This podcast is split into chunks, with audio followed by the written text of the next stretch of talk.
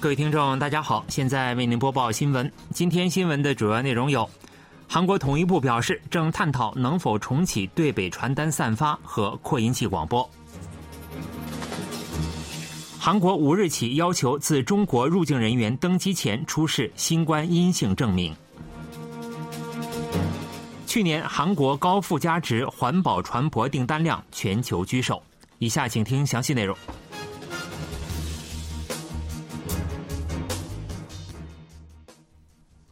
韩国总统尹锡悦要求，若北韩再次侵犯韩国领土，考虑停止九一九军事协议的效力。对此，统一部表示，正对协议效力停止后能否重启对北散发传单和扩音器广播等进行法律上的探讨。统一部有关人士五日表示，对法律的解释是管辖部门的权限，目前有关部门正在研究。若根据《南北关系发展法》第二十三条停止南北协议的效力，是否能够采取第二十四条所禁止的行为？《南北关系发展法》第二十三条规定，若总统认为有必要，可停止南北协议的效力。第二十四条则明确规定，对北扩音器广播、对北散发传单等行为违反南北协议，予以禁止。不过，统一部也表示，对九一九军事协议效力停止的探讨不会扩大至平壤共同宣言。统一部有关人士称，政府并未考虑停止九月平壤共同宣言的效力。尹锡悦总统的发言仅限于九一九军事协议。对于九一九军事协议效力停止是否会影响到板门店宣言效力的提问，这名人士表示，应认为效力停止仅限于九一九军事协议本身。去年十二月，北韩无人机入侵首尔上空时，进入了以总统室为中心设定的禁飞区。曾否认北韩无人机侵入禁飞区的韩国军方推翻了原有立场。去年十二月二十六日，北韩无人机侵入首尔上空后，联合参谋本部对一线部队的战备态势实施了检查。联合参谋本部有关人士表示。根据检查结果，北韩无人机经过了首都圈禁飞区 P 七十三北侧边缘部分区域。不过，这位人士表示，北韩无人机的具体航线属于军事安全机密，无法透露。禁飞区是出于安全、国防等原因禁止飞行器飞行的区域。其中 P 七十三区域以总统室和国防部为中心，半径达三点七公里。北至首尔市厅、梨花女大入口、东大门等地区，联合参谋本部一直以来坚称，北韩无人机仅经过了首尔北部地区，未侵犯 P 七十三地区，并称在野党议员提出的北韩无人机侵犯 P 七十三区域的说法毫无根据，表示强烈遗憾。韩国联合参谋本部表示，五日实施应对北韩无人机入侵的联合防空演习。演习从下午一时三十分起，约实施了两个小时，分为东西两个区域进行，约投入五十架空中战力。演习分别在京畿道坡州、首尔东部地区、江原道杨口郡、临提郡、素草市等地区。空中战力对模拟敌方无人机进行了探测，空军 Ka 一战术控制机、陆军眼镜蛇攻击直升机在大川射击场展开实弹射击演习。具体方式为：眼镜蛇直升机根据 Ka 一探测并报告的目标信息进行射击。反无人机设备运营人员搭乘 500MD 直升机并操作相关设备。联合参谋本部有关人士表示，这类设备可扰乱电波和无人机的 GPS 信号接收，能妨碍无人机的正常飞行，引发功能错误。陆军地面作战司令部、首都防卫司令部等地面防空战力也参加了演习。数据显示，自中国入境且持短期签证的人员中，三分之一被确诊感染新冠。五日起，自中国入境的人员需在登机前出示新冠检测阴性证明。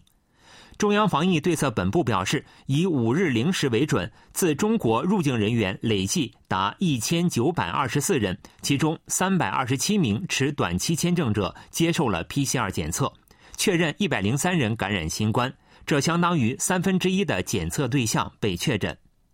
防疫部门从一月二日起，对所有自中国入境人员实施入境后 PCR 检测。五日起追加要求拟入境者在登机前出示检测阴性证明。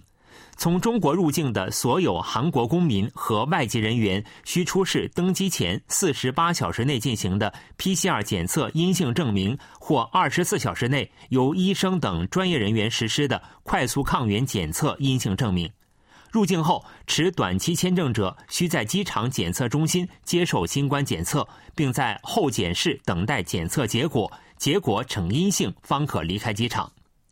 中央防疫对策本部方面表示，检测结果呈阳性的持短期签证外国人需在隔离设施隔离七天。入境后的 PCR 检测费用、隔离设施住宿费等均由本人承担。另外，韩国新冠冬季在流行持续，以五日零时为准，新增六点四万余例新冠确诊病例，较上周同期减少七千三百余例，危重病例为五百七十一例，死亡者新增六十六人。韩国国会旨在查明梨泰院事故真相的国政调查特别委员会原定两天后解散，朝野就延期十天达成了一致。两党国会代表五日会晤，宣布将原定于七日结束的国政调查延期十天。不过，延长期内的具体日程、第三次听证会证人等细节，则在国政调查特别委员会内进行讨论。朝野将于六日下午召开全体会议处理延期案。由此，梨泰院事故国政调查时间达到五十五天。另外，朝野未能就一月召开临时国会会议问题缩小立场分歧，朝野将继续就临时国会会议事宜进行磋商。